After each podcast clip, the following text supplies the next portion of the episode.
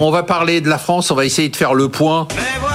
Mais oui, moi aussi j'habite en France et moi j'aime ce pays et on m'accuse de faire du French bashing, mais ça me déprime. Et, euh, on a eu jeudi, euh, Denis Ferrand, les comptes complets de la France en 2023, notamment euh, la croissance hein, euh, de fin d'année. Mais à, à l'occasion de ce rapport, on a eu plein d'autres éléments, notamment sur les pentes des ménages. Ouais. C'est quoi la photo globale? C'est-à-dire quand vous avez lu ça, ce qui est sorti jeudi, vous vous êtes dit quoi? Ouais, euh, j'ai pas tellement regardé la photo, j'ai regardé plus le film. En fait, euh, le film qui consiste à se, se positionner sur euh, qu'est-ce qui s'est passé en fait sur les trois quatre dernières années. On, on est quand même, c'est très difficile de prendre l'année 2023 toute seule. Il faut peut-être regarder vraiment la séquence sur une. sur Alors, une le film En gros, le film, bah, on a augmenté le PIB de euh, 300 milliards d'euros entre 2019 et 2023, euh, 300, 340. C'est bien ça Oui, c'est bien. Bon, il y a quand même une bonne partie qui est expliquée par de l'inflation. Ouais. C'est pas c'est pas que de l'augmentation en volume. Ok. Dans ces 340, après le, bah, le PIB, ça s'alloue entre les agents. Donc ça va s'allouer aux ménages, aux entreprises. Ça va dépendre aussi de ce que font les, les administrations publiques. Et ce qui est intéressant, c'est que en réalité, ce que l'on a fait, c'est qu'on a bien protégé les ménages parce que dans ces 340, vous en avez 277 qui allaient à destination des ménages. Ah oui. L'augmentation du revenu disponible brut des ménages depuis 2019, c'est 277 milliards d'euros. Et donc, euh, ça ne, il est à 1700 milliards. Donc, ça vous fait une augmentation qui est de, l'ordre de 15% en l'espace de 4 ans. Du côté des profits des entreprises, c'est plus 44 milliards. Donc, ça vous fait du 10% à peu près. Et ça a été financé, Par an en réalité. Ou non, sur les- sur les- 44 milliards de Sur- plus entre ça. 2019 et 2023. Et en revanche, là où on a pêché, bah, c'est du côté des administrations publiques, où là, on a un creusement du déficit à hauteur de 64 milliards en 2023, relativement à 2019, et euh, également dans nos comptes extérieurs, parce que ce qui fait au final l'équilibre d'une économie, c'est pas seulement la progression du revenu de ses agents, mais c'est est-ce que l'économie vit ou pas au-dessus de ses moyens, et on a un creusement du compte courant. Donc en fait, ce que cela nous dit, c'est que on a une économie qui a progressé, en nominal. On a protégé plutôt les agents privés, mais au prix d'un creusement du, du déficit public. Et c'est pour ça qu'on n'a pas eu complètement les comptes complets, parce qu'il y a encore un chiffre qui fait défaut, c'est qu'on ne connaît pas exactement le taux de, le taux de déficit public de l'an dernier. Est-ce que vous m'expliquez quand on était aux toilettes tous les deux, euh, mais pour des bonnes raisons, hein, c'est que le taux d'épargne était au plus haut. euh, Ouais. Donc, est-ce que ça veut dire que globalement, moi, moi j'aime bien caricaturer, c'est l'État qui donne trop d'argent à des ménages qui n'en ont pas besoin et qui le mettent dans de l'épargne. Ouais. Et, et des ménages qui en plus sont assez frileux, parce que là, le- effectivement, le taux d'épargne a remonté même au quatrième trimestre légèrement. Ah, Il mais attendez, 17, de- donnez le chiffre, il est, 17,9%. affolant, il est totalement dingue. 17,9%. C'est au-dessus de 2019. Oui, c'est 3 points au-dessus de 2019. 3 points, c'est monstrueux. Je rappelle qu'aux. États-Unis, il est à 2,7%. Ouais. Donc Ah oui, de- euh, tout à fait. 17,9%. 17,9. Voilà. Avec une aspiration, pourquoi est-ce que l'on fait cette épargne? C'est pour préserver la valeur de son patrimoine. Ce qui est assez étonnant, c'est que on a augmenté très fortement l'épargne, mais le patrimoine financier des ménages, quand on l'exprime en termes réels, il est au même niveau fin 2023 qu'il ne l'était fin 2019. Donc on, on fait beaucoup d'épargne, mais simplement pour préserver son, son revenu, parce qu'on n'active peut-être pas assez euh, cette épargne-là. Ouais, ça c'est sûr que Sébastien va être d'accord avec ça. Euh, Christopher, c'est quoi l'image pour vous euh, sur la France aujourd'hui? L'image, la photo, le film, euh, comme disait Denis? Vous n'avez pas eu finalement, euh, par rapport aux, aux années précédentes, on a eu, on l'a vu par exemple sur la balance commerciale, il y a eu des tentatives pour regagner des parts de marché, mais finalement on se rend compte que ça a été relativement infructueux. Moi je pense qu'il va être très important dans, les années à venir, c'est qu'on voit très bien qu'on a une croissance, et on parlera un peu de croissance potentielle j'imagine aujourd'hui, euh, qui reste très très faible en France. Combien?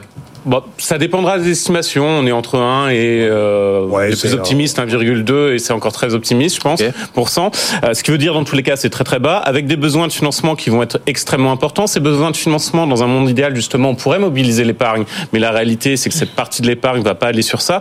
Donc à la toute fin, je pense que le gros risque quand même pour la France, alors qu'on est à des niveaux déjà élevés, c'est une hausse des prélèvements obligatoires. Et donc c'est d'aller dans cette direction où finalement on va essayer de ponctionner au maximum pour financer euh, bien sûr à la fois ce qui est courant, le fonctionnement, mais surtout toute cette grande thématique euh, euh, de la transition énergétique. Je vous donne juste un chiffre. Ouais. Euh, un des grands acteurs en fait de la transition énergétique, c'est par exemple les collectivités, c'est bien Ouais. plus que l'État. Sûr. Eux ont beaucoup plus à faire. Aujourd'hui, vous avez à peu près 20 milliards d'ici à 2030 qui est sur la table pour qu'elles puissent atteindre leurs objectifs.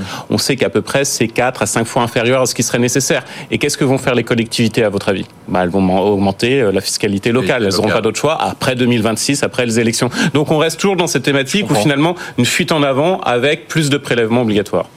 Ça vous affole, ça vous énerve, non Quand on dit euh, ce taux d'épargne qui augmente, et ce que j'ai entendu, mais j'ai peut-être mal compris, euh, Denis, c'est que vous dites qu'en fait tout ce qu'on a épargné n'a fait que compenser ce qu'on a perdu sur Oui, le patrimoine. Mais la- on comment on l'a perdu sur le On l'a perdu par l'inflation, parce que l'inflation érode la valeur de la monnaie. C'est-à-dire qu'avec le passage à l'inflation, votre pouvoir d'achat diminue, enfin votre pouvoir d'achat futur diminue.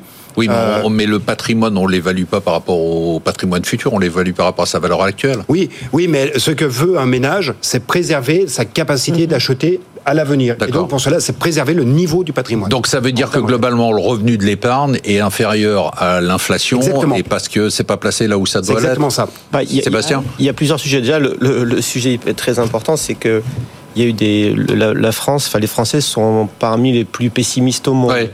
C'est-à-dire qu'il y a un lien logique entre Derrière les et sa capacité derrière les Irakiens et sa capacité à se projeter. Donc j'ai envie de dire aux gens éteignez la télé, arrêtez de regarder les médias euh, qui traînent, qui passent leur temps à rendre la situation plaisir à pire- notre chaîne. P- Pas, pas BFM, les autres. non, non, mais vous, vous- vous regardez les médias grand public, vous avez l'impression qu'on on vit dans le pire pays du monde sur à peu près tous les sujets. Donc comment voulez-vous que les gens se projettent et aient confiance?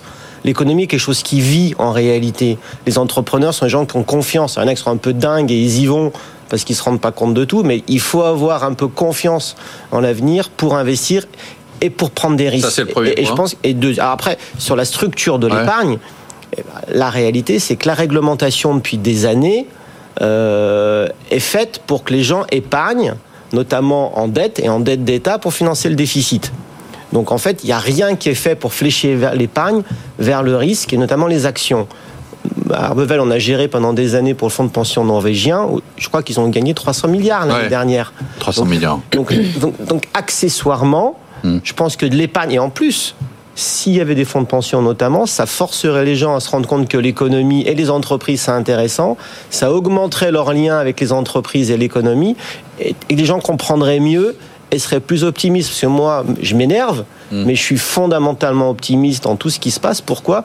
Parce que je rencontre des gens qui me donnent leur optimisme et qui avancent. C'est le bonheur de voir des entrepreneurs. Euh, on a eu, Virginie, le rapport, juste fait un tout petit point, euh, plusieurs chiffres sur l'attractivité de la France, notamment auprès des investisseurs américains. On s'est aperçu que bon, qu'on reste toujours la première destination en termes d'investissement en Europe des investisseurs étrangers, mais que les investisseurs américains commençaient à avoir des doutes sur à la fois euh, le coût du travail, euh, Ah oui? la gestion sociale.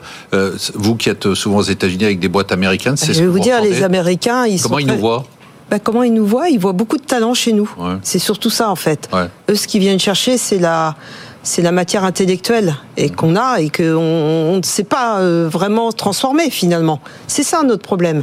C'est qu'on on doit être dans cette logique Vous d'investissement. voulez dire mais beaucoup de où. individuels Mais bien sûr. Donc on vient nous piller nos Mais talents, bien en fait, sûr. Qu'on n'arrive même pas nous-mêmes. à- Mais, mais bien sûr, et ça va continuer. Et vous allez voir, vous allez avoir là une accélération avec ce qui se passe avec l'IA. C'est déjà le cas. Hmm. Donc euh, ça, y- y- on, on a un vrai sujet. Et c'est ces logiques de, de, de transformation de l'investissement, de savoir où est-ce qu'on doit investir. Et parfois c'est bon d'investir, parfois c'est mauvais Ouais, d'investir. ouais, c'est Donc et, et ça, on, Le on- fléchage, on ne le fait pas suffisamment.